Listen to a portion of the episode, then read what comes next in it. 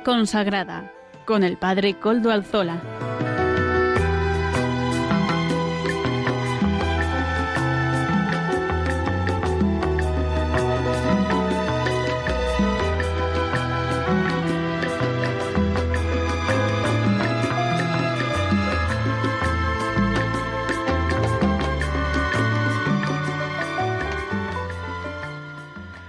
Buenas tardes, hermanos, amigos y oyentes. Hoy es jueves y son las cinco de la tarde. Bueno, las cinco y un minuto en mi reloj.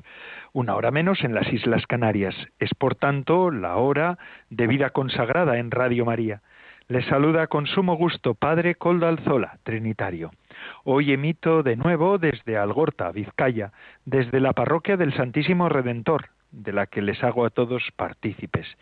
Digo que es la suya porque esta parroquia es abierta y así todos pueden formar parte de las Eucaristías. Yo rezo por todos ustedes en la Eucaristía que voy a celebrar a las ocho.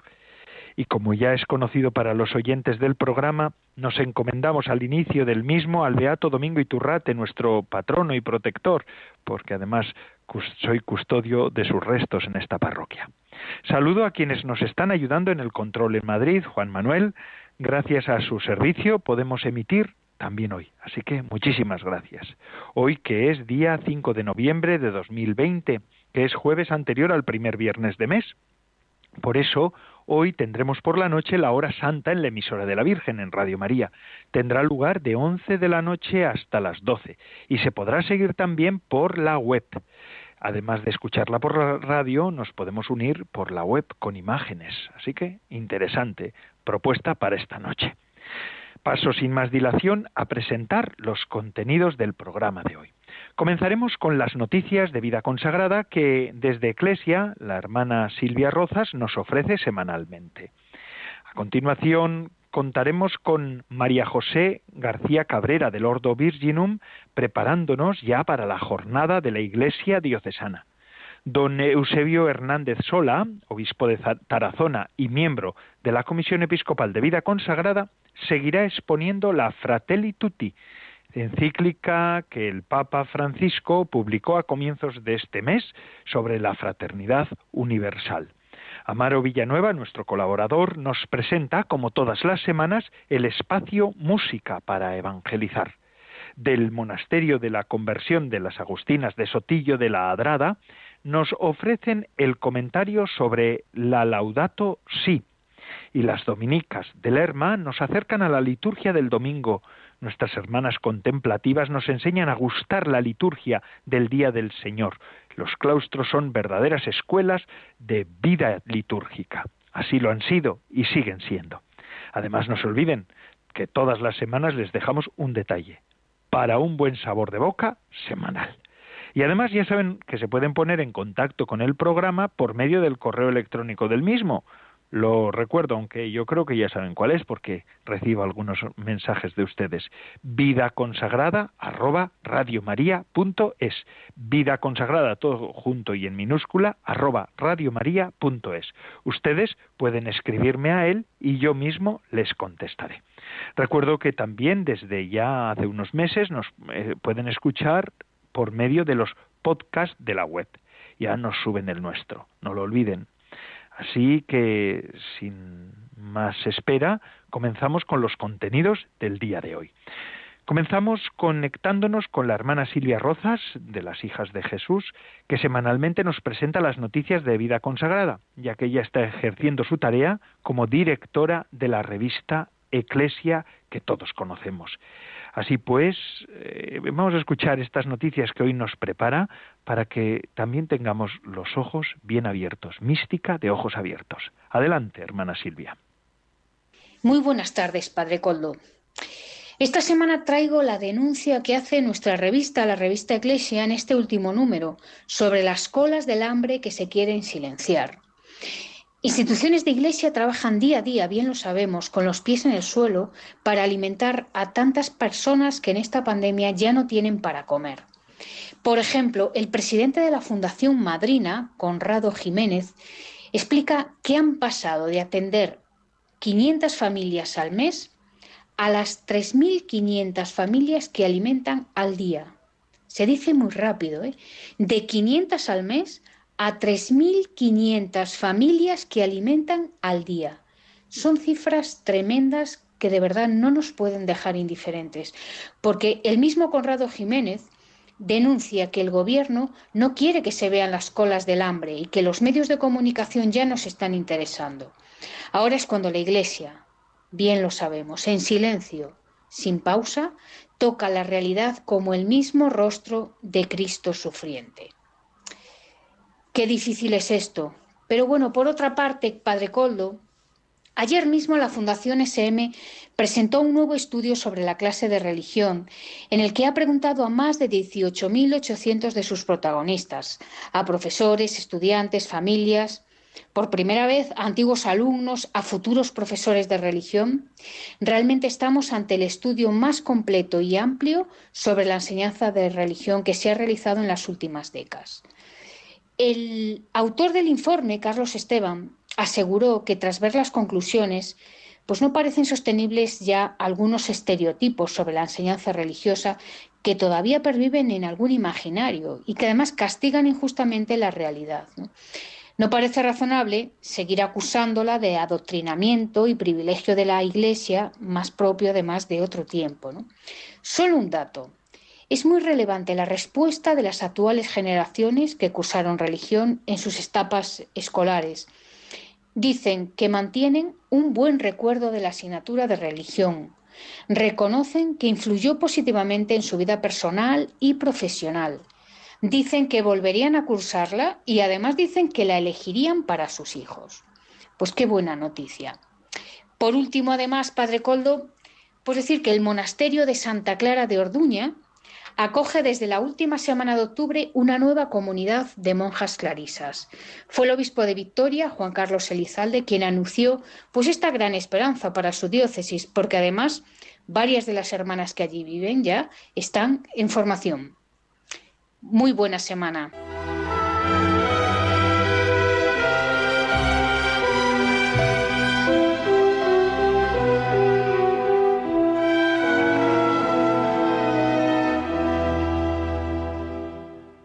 Muchas gracias, hermana Silvia Rozas, directora de Eclesia, hija de Jesús, por estas noticias que nos trae, ¿verdad? Eh, la mística, el compromiso cristiano tiene que ser, además de realista, y saber cómo lo están pasando muchas familias nuestras, también actual. El tema de la asignatura de religión, hoy tan denostado, a veces eh, se trae y se lleva en debates políticos que pretenden crear humo más que otra cosa, pues es interesante saber estas cosas y, como no, las noticias esperanzadoras de esta hermana, eh, de estas hermanas que empiezan a una nueva andadura en Orduña. Yo Orduña lo tengo muy cerquita de aquí, así que sí que lo sabía y además les deseo que tengan eh, un camino fecundo allí en Orduña, en la única ciudad de Vizcaya. Y seguimos con nuestro programa de vida consagrada de, Radio María en la que estamos. Ahora damos paso a la sección de la voz de los pastores. Don Eusebio Hernández Sola, obispo de Tarazona y miembro de la Comisión Episcopal de Vida Consagrada de la Conferencia Episcopal, nos dirige hoy este espacio. Como todos los obispos encargados de la vida consagrada, nos seguirá presentando la Fratelli Tutti del Papa Francisco. Así pues, don Eusebio Hernández, le escuchamos. Hoy hablaremos sobre la encíclica del Papa Francisco Fratelli Tutti y en particular sobre las sombras de un mundo cerrado. El extenso documento que lleva el título de una frase de San Francisco de Asís, Hermanos todos, dividido en ocho capítulos, reflexiona cómo la emergencia sanitaria mundial ha servido para demostrar que nadie se salva solo y que ha llegado el momento de que soñemos como una única humanidad en la que todos somos hermanos. Se trata de un documento que recoge el legado del mensaje fundamental del Papa en este pontificado, ya que presenta un resumen de bastantes documentos y pensamientos que ha ido desgranando en estos siete años. La primera parte de la encíclica habla de las sombras de un mundo cerrado y pone como ejemplo el del sueño de una Europa unida, capaz de reconocer raíces comunes para superar las divisiones, favoreciendo la paz y la comunión entre todos los pueblos del continente. Asimismo, habla como el anhelo de una integración latinoamericana y comenzaron a darse algunos pasos. Y también en otros países y regiones hubo intentos de pacificación y acercamiento que lograron algunos frutos. Pero la historia da muestras de estar volviendo atrás. Se encienden conflictos anacrónicos que se consideraban superados. Resurgen nacionalismos cerrados, exasperados, resentidos y agresivos, escribe el Papa. Van surgiendo también nuevas formas de egoísmos y de, pérdida del sentido social enmascaradas bajo una supuesta defensa de los intereses nacionales. El Papa describe también los males de nuestro tiempo, el desempleo, el racismo, la pobreza, la desigualdad de derechos y sus aberraciones, como la esclavitud, la trata de mujeres y el tráfico de órganos. Papa Francisco dice un sí a la justicia y a la fraternidad como única forma de superar todo el dolor, las desigualdades y los males que sufren las personas y nuestro mundo actual. Pero junto a este sí cargado de esperanza, encontramos también un no a todas las situaciones injustas que el sistema de vida actual intenta justificar y perpetuar. Pienso que es una encíclica más pensada para hacer temblar las injustas estructuras económicas y políticas de este mundo que para darnos una tierna reflexión espiritual. Nos hace una llamada a abrirnos al mundo y cuidarlo desde la lógica de Dios. Pese a estas sombras densas que no conviene ignorar, el Papa asegura con esta encíclica buscar y dejarnos cautivar por el mensaje de esperanza. Dios sigue derramando en la humanidad semillas de bien y recuerda la labor heroica del personal de salud y hospitalario durante la pandemia y los empleados de los supermercados, cuidadores, transportistas, voluntarios, sacerdotes y religiosas que comprendieron que nadie se salva solo. Por eso es tiempo de mirar al futuro.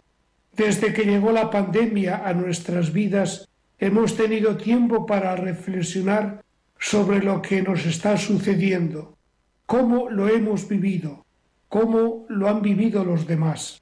El Papa Francisco en su libro La vida después de la pandemia nos dice que ha llegado el momento de mirar a un mundo post-COVID y de prepararse para el cambio, no podemos caminar como si nada hubiese pasado.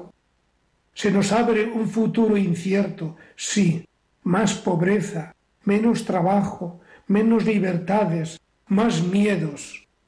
Es urgente caminar unidos, todos juntos, trabajar por un mundo donde las relaciones entre las personas sea el centro, en el que la solidaridad y la colaboración la creatividad y el apoyo sean los pilares de nuestra sociedad y convivencia. El virus nos ha dicho que solos no podemos nada. El Papa Francisco también nos invita a mirar el planeta de manera global, a tener la experiencia de la interconexión con todos y todo lo que nos rodea. En medio de esta tormenta Nadie se salva solo. Afirmamos rotundamente, nadie se salva solo. Nos necesitamos todos. En un mundo interconectado, nadie está a salvo hasta que todos estén a salvo. Hace cinco años que el Papa nos regaló la encíclica Laudato Si, acerca del cuidado de la casa común, es decir, de nuestro planeta, que hoy está enfermo. Es una casa con muchas moradas, unas más confortables que otras, y con diversidad de criaturas, incluyendo la tierra misma, cada una con su valor que hay que cuidar y proteger. Esto supone que después de esta pandemia tenemos que optar por un cambio de vida, tanto en el modo de producir como de consumir, como en el modo de situarse en la vida. El otro día leía, la salud de los seres humanos es inseparable de la salud del planeta. Adquiramos, hermanos, juntos hoy el compromiso de cuidar nuestro planeta y de cuidarnos unos a otros. Todos tenemos que colaborar para ayudar y que nadie se quede en la cuneta de la vida. Y por eso trabajemos todos unidos por la paz, la fraternidad, el progreso.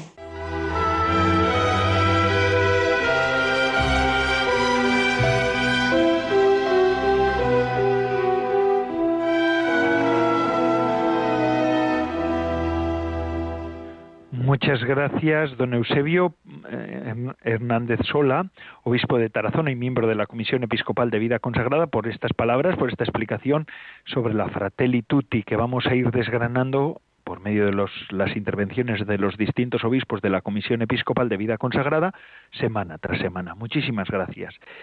El próximo domingo celebraremos la jornada de la Iglesia diocesana en todas las diócesis de España un día para reflexionar sobre nuestra pertenencia a la Iglesia.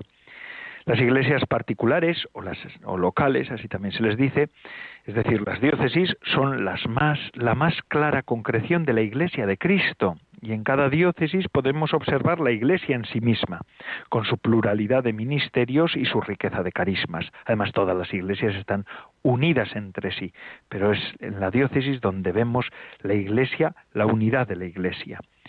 Por este motivo, hoy tenemos como invitada en nuestro programa a María José García Cabrera, del Ordo Virginum. Esta hermana es eh, licenciada en Filología Clásica, además de licenciada en Ciencias Religiosas y está acabando ahora la licenciatura en Teología. Fue consagrada, se consagró en el Ordo Virginum en 1999, y hace 21 años ha ejercido y ejerce como ha ejercido como profesora del, en el Seminario Menor de Tenerife. Eh, también perteneció a la Comisión eh, de Apostolado Seglar de la Conferencia Episcopal Española desde el 90 al 2006 y actualmente es profesora en el Instituto Superior de Teología de las Islas Canarias en Tenerife y delegada también de catequesis de la diócesis nivariense, que es la diócesis de Tenerife. Buenas tardes, María José, ¿qué tal estamos? Hola, buenas tardes. Un saludo cordial a usted y a todos. Eso es.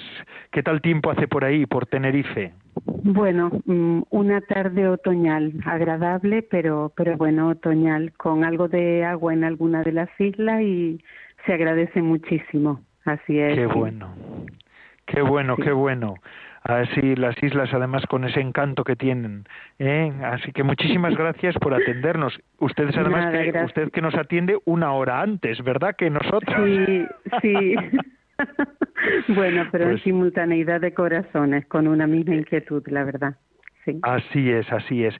Eh, eh, perdón, Sor iba a decir, discúlpeme, María no, Más bien no. No, por eso, discúlpeme, discúlpeme, es la costumbre.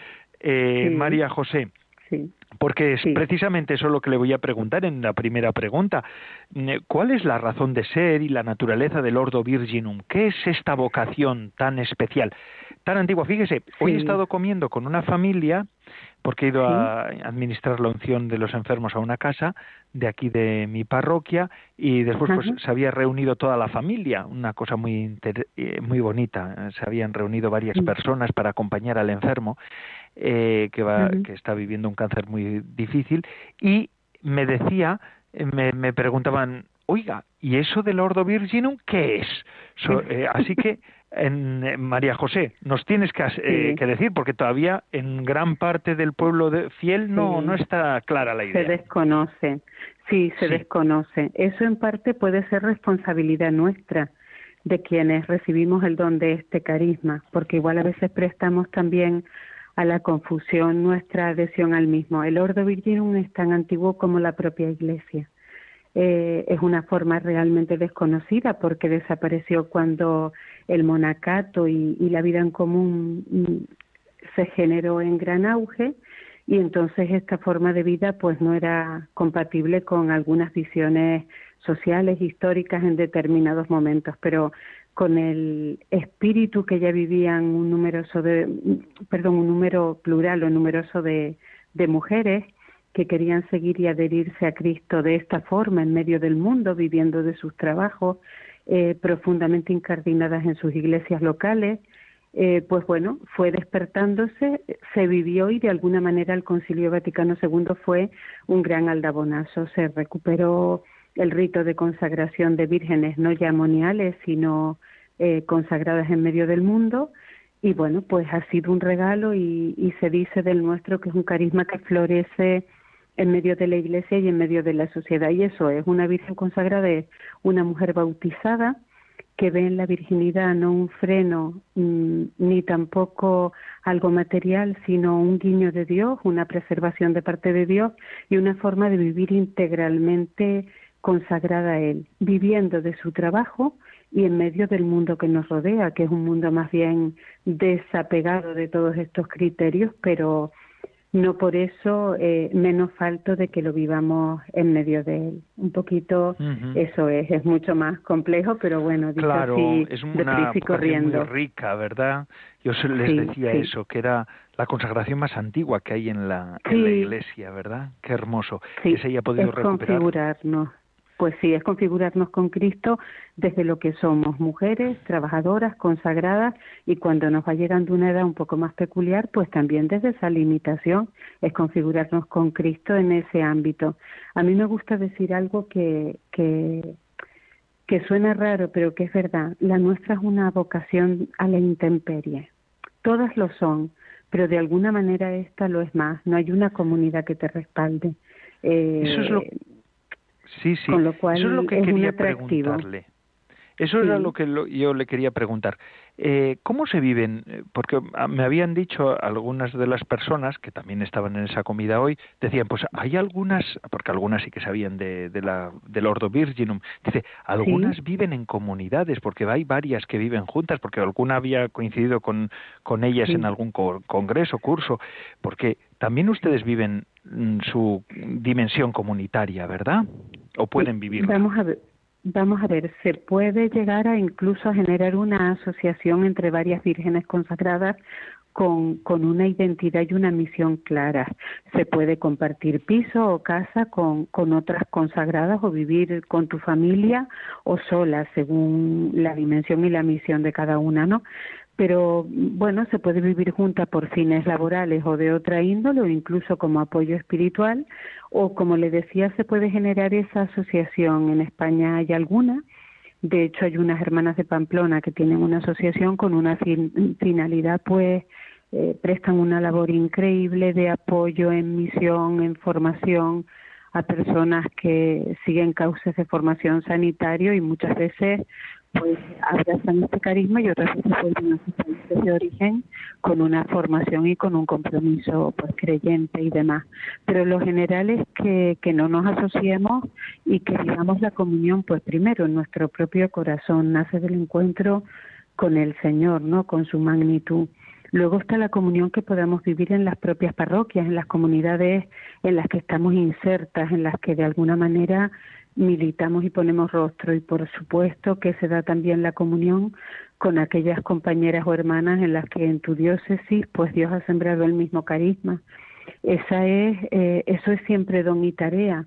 El, el carisma es don de Dios, nunca es una conquista personal, con lo cual pues es entrañable que haya otras mujeres que reciben ese mismo don teniendo otros, otras inquietudes, otras formas o estilos de vida, pero en el fondo es el Señor quien se ha apoderado de su corazón y, y ahí también hay un ejercicio de comunión que va más allá del mero encuentro físico, o sea, es una comunión que genera un respeto profundo y sobre todo una mirada a la trascendencia. Estamos invitadas a hacer aquí y ahora lo que todos estamos llamados a hacer en la vida escatológica, con lo cual es un reto profundísimo, sin duda alguna.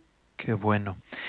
Eh, María José, y, y, usted en concreto, ahora hablo de usted, ¿cómo entendió que Dios la llamaba a este camino de seguimiento a Cristo? Porque claro, pues es un, un camino que aunque era muy antiguo, ahora es muy nuevo. Sí. sí, bueno, pues realmente desde que hice la primera comunión casi, yo le preguntaba al Señor qué quería de mí. Pero bueno, esa pregunta estaba latente, eso no quitó que a lo largo de la época de instituto y de carrera, bueno, pues uno hiciese un guiño a alguna relación de amistad un poco más profunda, pues con algún amigo y demás.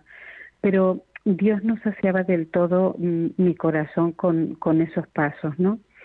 Y, y, bueno, la experiencia de parroquia y sobre todo en un movimiento apostólico juvenil me hicieron configurar mi vida de la mano, pues eso, de llevar un plan de vida, un proyecto personal de vida. Y ahí siempre aparecía el, el tema de la vocación. Entiendo o, o creo que, deberíamos entender la vida como vocación y eso siempre me preocupó. Bueno, pues yo intenté que ese plan de vida fuera un plan mm, con ojos y, y, sobre todo cumpliendo la voluntad de Dios. Y en un momento en el que yo ya vivía algunas cosas, pues me regalaron un folleto sobre este carisma y fue como un poco verme a pie descalzo y totalmente desarmada ante Dios, ese era el momento y ese era el nombre y el carisma, pero a la vez que desarmada me, me sentí profundamente segura. Eh, entendí que ya no había más margaritas que deshojar, que ese era el camino y la voluntad de Dios, era la piedra segura que Él quería que pisara. Y un poco fue así. Y después pues ha venido un camino que formalmente y públicamente ya son 21 años en los que ha habido caídas, ha habido crisis, ha habido luces, ha habido eh, momentos como en toda vida creyente, en toda vida consagrada, que son los que te ayudan a configurar y a descubrir que quien tiene que estar en el centro no es ni tú ni tu proyecto, sino lo que Dios quiere de ti en cada instante, con cada edad y de todo hasta de lo más eh, miserable se vale el Señor para reconstruirte, para reconstituirte y sobre todo para hacer luz mm, de parte de Él, no para buscar otros encandilamientos inútiles y que poco hacen a la Iglesia y al Señor. Ya, ya, ya, ya. María José, y ahora hablando más en, en concreto por, y más en general también, ¿no? A la vez, concreto digo por los pasos que hay que dar. Además es que el tiempo vuela también en Radio María, es lo malo que tiene la radio de la Virgen, que el tiempo corre igual que en el resto de las radios. Ya podía ser distinto, pero no lo es. Eh, ¿Qué requisitos se necesitan para hacer la consagración?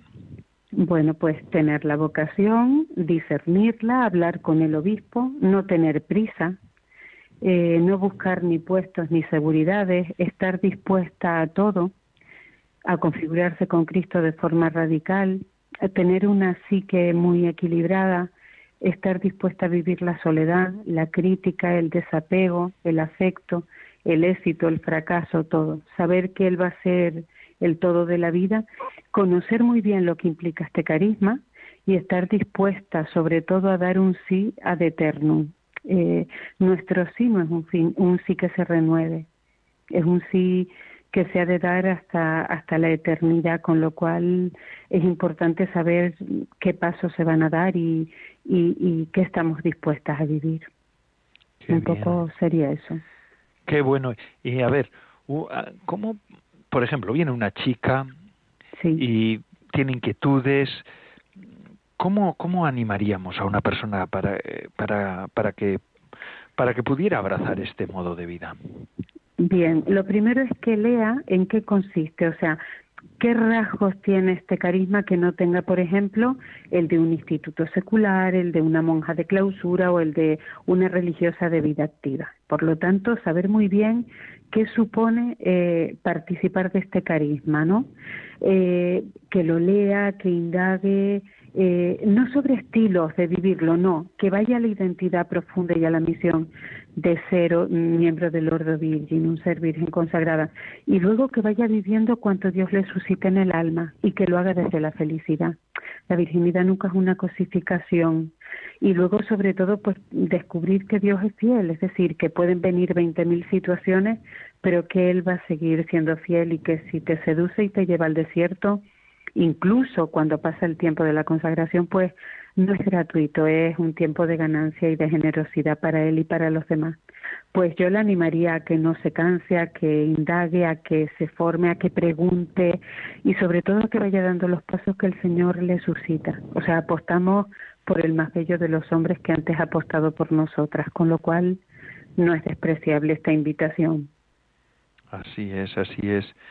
María José, se nos ha ido el tiempo, pero la verdad es que se me ha hecho breve, muy breve, porque es una vocación apasionante. Me ha gustado mucho lo que ha dicho usted de una vocación a la intemperie, ¿verdad? Qué hermoso. María José, ¿algún otro día volveremos sobre esta vocación, porque yo creo que es un tema que hay que retomarlo para que el pueblo fiel lo pueda escuchar y pueda saber un poco más sobre el Ordo Virginum. Muchísimas gracias por su disponibilidad, por su tiempo, y ahora le digo que si quiere, siga con nosotros, porque ahora vamos a escuchar música para evangelizar que nos ofrece nuestro colaborador, Amaro Villanueva. Es mm, cómo evangelizar hoy desde la música. Y él nos propone un poco de música y así hacemos también un poco de pausa y continuamos con, los, con las secciones que nos quedan, que todavía nos queda bastante programa. Muchas gracias, María José. Feliz tarde, gracias. Feliz tarde, sí. Adelante, Amaro Villanueva.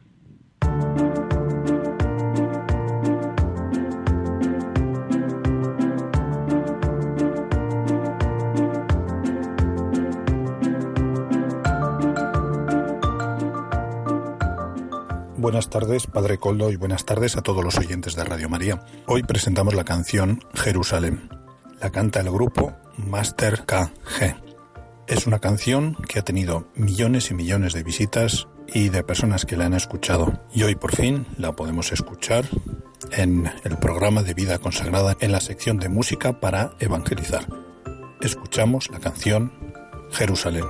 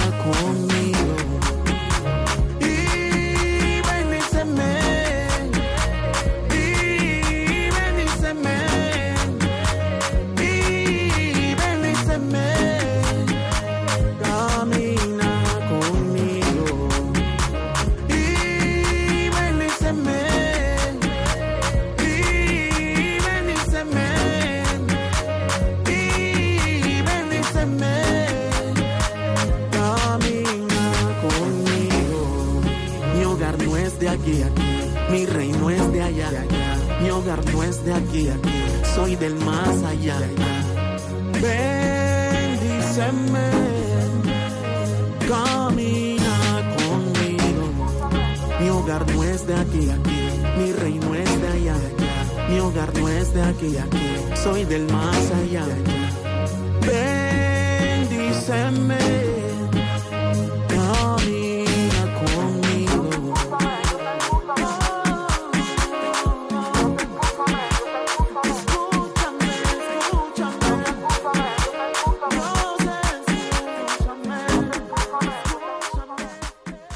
Y ahora, después de esta música para evangelizar, gracias a Maro Villanueva, nuestro colaborador, vamos a continuar con nuestro programa. Las Agustinas de Sotillo de Ladrada, del Monasterio de la Conversión, de esa federación nueva, nos ofrecen el comentario sobre la Laudato Si. Adelante, hermanas. Buenas tardes, Padre Coldo, y buenas tardes, oyentes del programa de Vida Consagrada de Radio María. De nuevo, soy la hermana Carmen Corral Agustina de la Federación de la Conversión de San Agustín, quien les habla y quien les guiará en estos minutos de formación en torno a la encíclica que el Papa Francisco publicó en mayo del 2015 y que lleva el nombre de Laudato Si. Les hablo desde nuestro monasterio de la Conversión, en Sotillo de Ladrada, Ávila. Como es posible que recuerden de la semana pasada, terminaba este, este espacio con una frase de Santa Teresa de Calcuta, y hoy quisiera comenzar con otra frase de ella y que nos va a dar una pista sobre el tema del que hablaré hoy. Dice así, sabemos muy bien que lo que estamos haciendo no es más que una gota en el océano, pero si esa gota no estuviera allí, al océano le faltaría algo. Y es que hoy comentaremos el punto segundo de la Laudato Si que Francisco tituló La cuestión del agua. En este asunto el Papa es muy breve y conciso, pero apunta perfectamente a los temas centrales que definen la cuestión del agua, y que son, primero, el acceso a agua potable y limpia, segundo, la enfermedad y muerte que tantas veces los rodea, y tercero, la amenaza de una privatización a nivel global. Hace unos años, antes de entrar en el monasterio, tuve la oportunidad de estudiar la situación mundial del agua y cuál era su papel en los conflictos mundiales. Si bien no soy ninguna experta, sí me gustaría compartir algunas cosas con ustedes. Veamos, pues, estas ideas del Papa. Primero, el acceso al agua potable. Aunque a nosotros nos resulta un poco extraño todavía, hay millones de personas que no tienen acceso a agua potable o limpia. Y nos podríamos preguntar, ¿cómo puede ser esto así si a nuestro planeta lo llaman el planeta azul? Si somos continente rodeado de agua? Pues miren, esto es porque el volumen de agua en el mundo es fijo. Esto quiere decir que desde hace millones de años la cantidad de agua en la Tierra es siempre la misma, no puede disminuir. Esto es una buena noticia. Ahora bien, solo el 2,5% de todo el agua es agua dulce, es decir, agua que permite la vida humana y de este pequeño porcentaje solo el 30% está disponible para nuestro consumo, porque el resto está en glaciares, en forma de nieve, de hielo, y por tanto no lo podemos usar. Pero no es una mala noticia, al contrario, no pasaría nada, porque son miles de millones de litros. Con esto nos valdría más que suficiente para que toda la población mundial pudiera subsistir. Pero como dice el Papa, desde hace unos años la demanda de agua ya supera la oferta sostenible. Esto es porque el agua que estaba disponible en los ríos, en lagos, en acuíferos, se ha ido agotando, se ha contaminado, se, le ha cambiado el cauce, se ha desecado. Llevamos una forma de vida en que cada vez se requiere mayor cantidad de agua por persona. Un dato curioso. En Canadá, al, al día, una persona usa 500 litros de agua. En cambio, en Etiopía solo, solo tienen uno. Y no pensemos que se trata solo del agua que gastamos en lavadoras, en la ducha, en el jardín, en piscinas. Es también agua que se emplea en la producción de aquello que consumimos. Por ejemplo, producir un kilogramo de patatas necesita 500 litros, pero producir un kilogramo de ternera requiere 15.000. Desgraciadamente, todavía la industria, aunque ha mejorado muchísimo en limpieza y sostenibilidad de los procesos, en muchas partes del mundo sigue contaminando las fuentes de agua limpia o empleando gran cantidad de ella. La segunda idea a la que apunta el Papa es la privatización de este recurso. Grandes corporaciones son conscientes del bien preciado que es el agua y cuán escaso es o será, con lo que en muchas ocasiones se está regulando su consumo según las leyes del mercado y por tanto millones de pobres no pueden pagarla de hecho, desde hace algunas décadas se le llama el oro azul, porque se regula igual que, un preciado metal. Pero lo cierto es que, como dice Francisco, el agua potable y segura es un derecho humano básico. Negar el derecho al agua es negar la vida a alguien.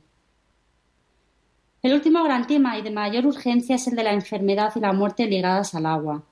No quisiera extenderme mucho, pues es, es muy fácil encontrar gran cantidad de datos y de información a este respecto, pero sí quisiera de nuevo volver con dos cifras. Existen en el mundo más de 2.300 millones de personas que tienen enfermedades relacionadas con, agua, con agua contaminada, agua sucia o falta de agua. Esto se, estima que, cada hora mueren 200 personas y lo, lo más escalofriante es que el 90% son niños. El agua creada por Dios es el bien más precioso, el de mayor valor de toda la tierra. Sin el oro, sin el petróleo, sin uranio, sin gas natural, sin refrescos, sin productos químicos o sin perfumes, sin papel. Sin todo esto se puede vivir, pero no se puede vivir sin agua. Resulta una obviedad, pero quizá nunca hayan pensado detenidamente en esto. La falta de agua en la Tierra produciría la extinción de todo ser viviente. La falta de petróleo, por ejemplo, no. El problema del agua es en parte una cuestión educativa y cultural, porque no hay conciencia de la gravedad de estas conductas en un contexto de gran inequidad, nos dice nuestro Papa Francisco en Laudato Si. Por ello, en esta semana les animo a que realicen gestos que despierten en nosotros un deseo de valorar de nuevo este recurso, que es más precioso que el oro. Propongo solo tres iniciativas que cada oyente podrá adaptar según sus necesidades. Por ejemplo, propongo que durante un día tratemos de realizar toda nuestra actividad diaria sin abrir un solo grifo en casa o en la oficina o en la escuela o a donde vayamos, simplemente usando baldes o cubos rellenos previamente. ¿Seríamos capaces? ¿Es fácil la vida así? ¿Cómo será la vida de aquellos que viven siempre así? Una segunda iniciativa. En nuestro uso doméstico del agua es donde más gastamos es en la cisterna del inodoro o en baños y duchas. Quizá esta semana podemos simplemente ahorrar algunos minutos de agua cerrando el grifo antes. En algunas casas incluso el agua caliente tarda unos segundos, incluso minutos, en empezar a salir. Para no desperdiciar este agua, pues podemos rellenar cubos que luego usaremos pues, para regar alguna planta, usarla para vaciar la cisterna, cocinar. Y por último, en nuestras oficinas, escuelas, barrios, parroquias o lugares de trabajo, podríamos participar colectivamente en algún proyecto que se dedique a llevar agua segura y potable a lugares donde carecen de ella. Bueno, para terminar y de manera muy breve, quisiera hacerles partícipes como cristianos que somos de la riqueza simbólica del agua en las Sagradas Escrituras. Porque el agua en la Biblia es sobre todo símbolo de vida, de vida nueva, de pureza, de renovación, de abundancia, de fecundidad, de fiesta, de cuidado del hombre. Nos podemos imaginar los pasajes bíblicos donde se habla del agua, que son puros, son bellos, con aguas sucias y contaminadas, como el agua a la que tienen acceso millones de hermanos y hermanas nuestros. A modo de oración para esta semana, quisiera terminar con el último pasaje de la Biblia que contiene la palabra agua, que se encuentra en el bellísimo, bellísimo texto del Apocalipsis y que nos habla de la vida, la vida en mayúsculas que es Jesucristo. Yo Jesús he enviado a mi ángel para dar testimonio de esto a las iglesias. Yo soy la raíz y la descendencia de David, la estrella radiante de la mañana. El espíritu y la esposa dicen, ven y quien lo oiga diga, ven, y quien tenga sed, que venga, y quien quiera, que tome el agua de la vida gratuitamente. Por mi parte, nada más. Un saludo de nuevo, Padre Coldo, y muchas gracias a todos los oyentes por su escucha.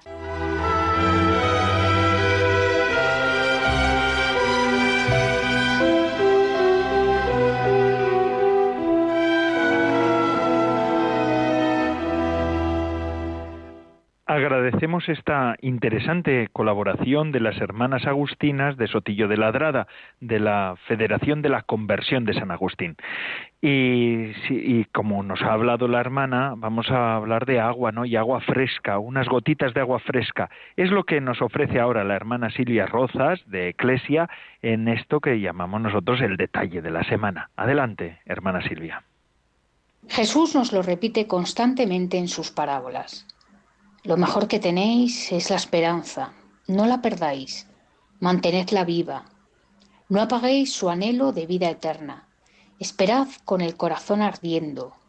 Nos dice, sed lúcidos. Nada hay más triste que una persona acabada que ha perdido la esperanza en Dios.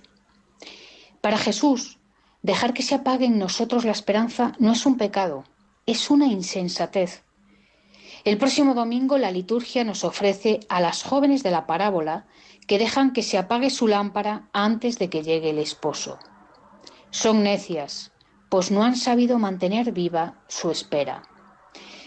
¿Cuántas veces nos ocurre esto a nosotros? Y no es fácil escuchar este mensaje, porque hemos perdido capacidad para vivir algo intensamente de manera duradera. El tiempo nos desgasta. Y además solo nos fascinamos en este momento con lo nuevo, con lo brillante, con lo de hoy. Somos maestros en hacer todos los cálculos y las previsiones necesarias para no correr riesgos en el futuro. Y resulta que nuestra vida está en manos de Dios. Es lo que experimentamos ahora en la pandemia. Por eso, tú y yo estamos invitados a buscar a Dios, a seguir creyendo, a confiar, atravesar con otros la incertidumbre, el miedo, la soledad, el dolor, lo que sea, juntos, confiando en que Dios está. Porque cuando se caen todas las seguridades, Él aparece. Dejémosle ser Dios. Nuestra vida le pertenece.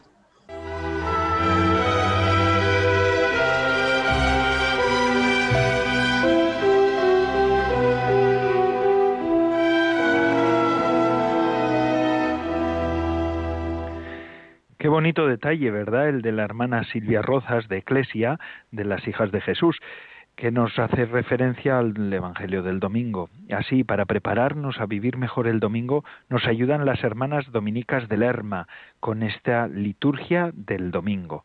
Adelante, hermanas. Buenas tardes, Padre Coldo, y oyentes del programa Vida Consagrada de Radio María.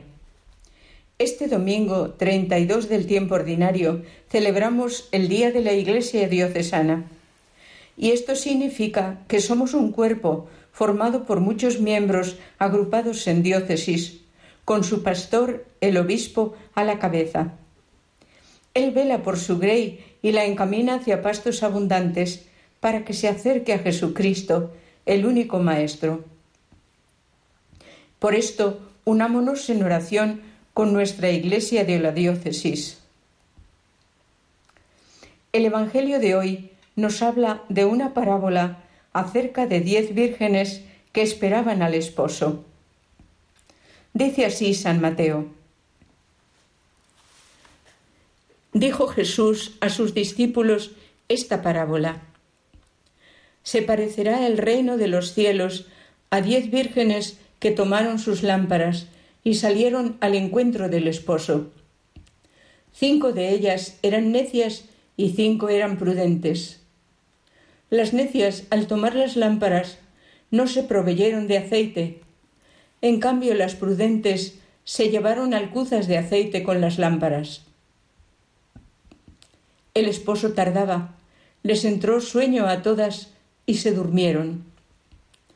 A medianoche se oyó una voz que llega el esposo, salid a su encuentro. Entonces se despertaron todas aquellas vírgenes y se pusieron a preparar sus lámparas.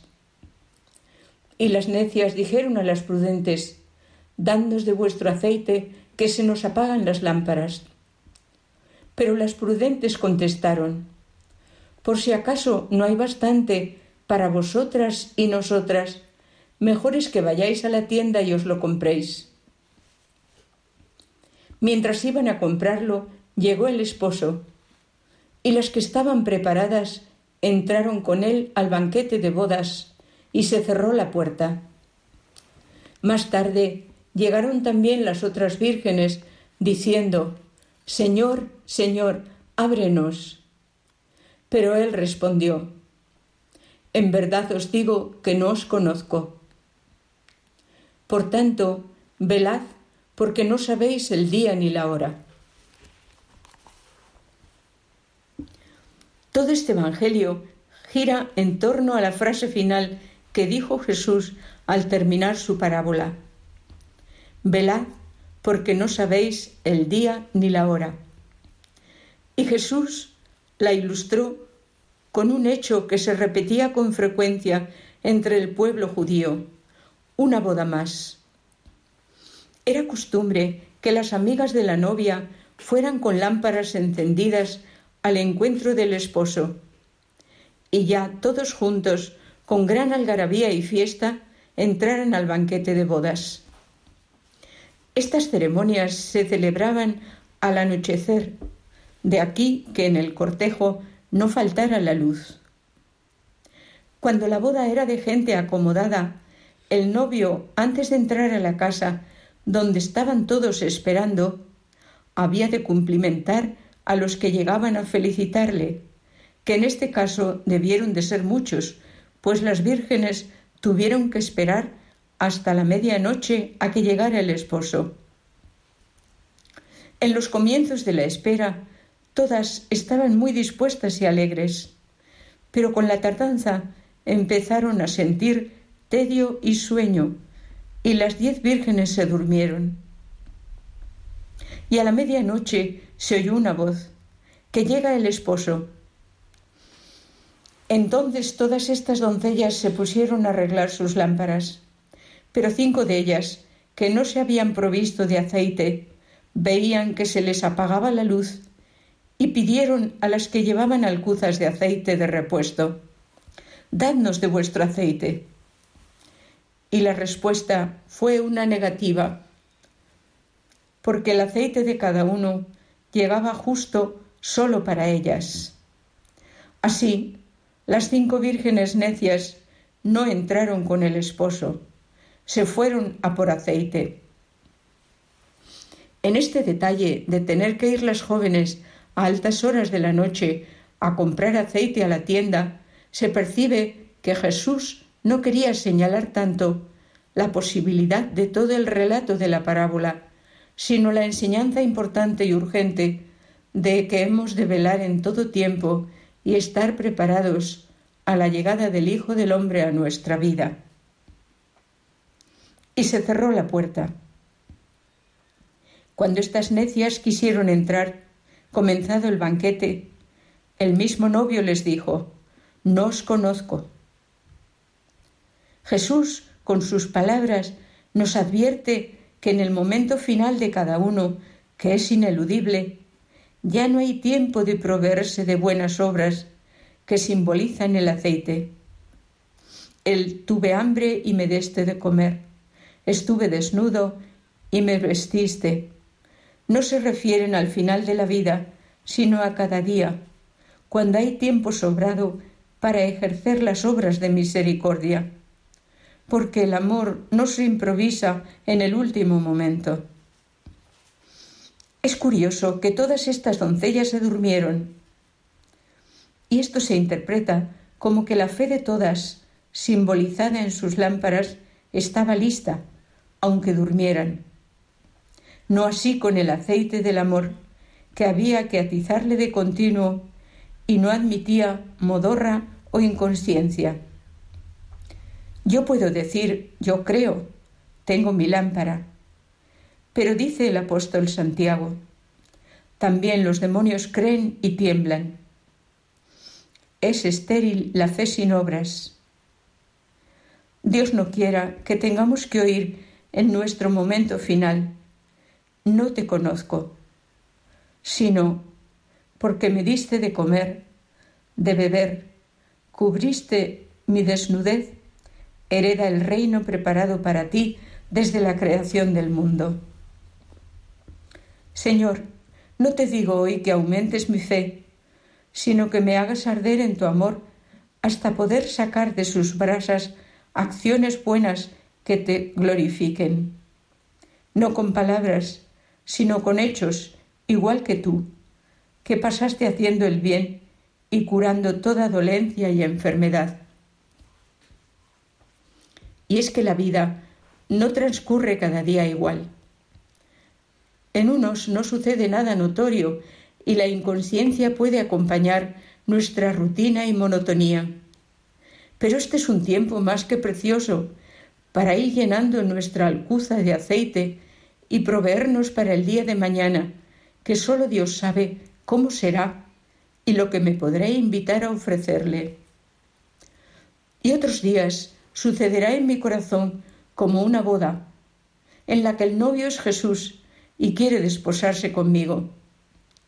Entonces, ante el exceso de luz y amor en mi vida, nada me costará ser fiel a Dios y entregarme en sus brazos para lo que Él quiera y como Él quiera.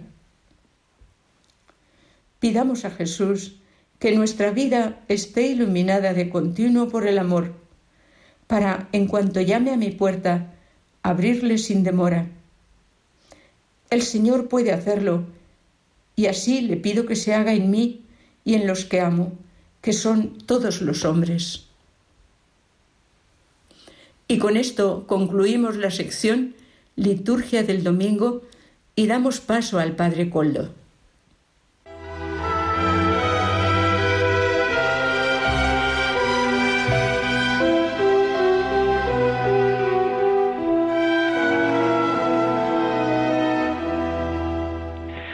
Muchas gracias, eh, Madre, por estas palabras de las dominicas de Lerma, la liturgia del domingo. Y así acabamos el programa de vida consagrada de Radio María. Gracias a todos los que semana tras semana nos ofrecen su fidelidad y compañía. Ahora les dejamos con la hora feliz, el espacio dedicado a los más pequeños de la casa. Y además Radio María está emitiendo las 25 horas. Las 24, perdón. 25 y una.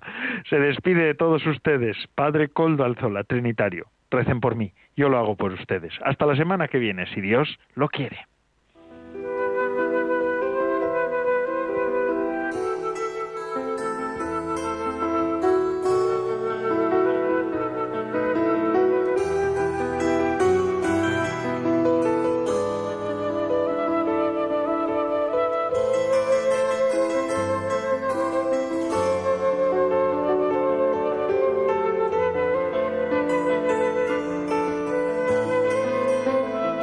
Consagrada con el Padre Coldo Alzola.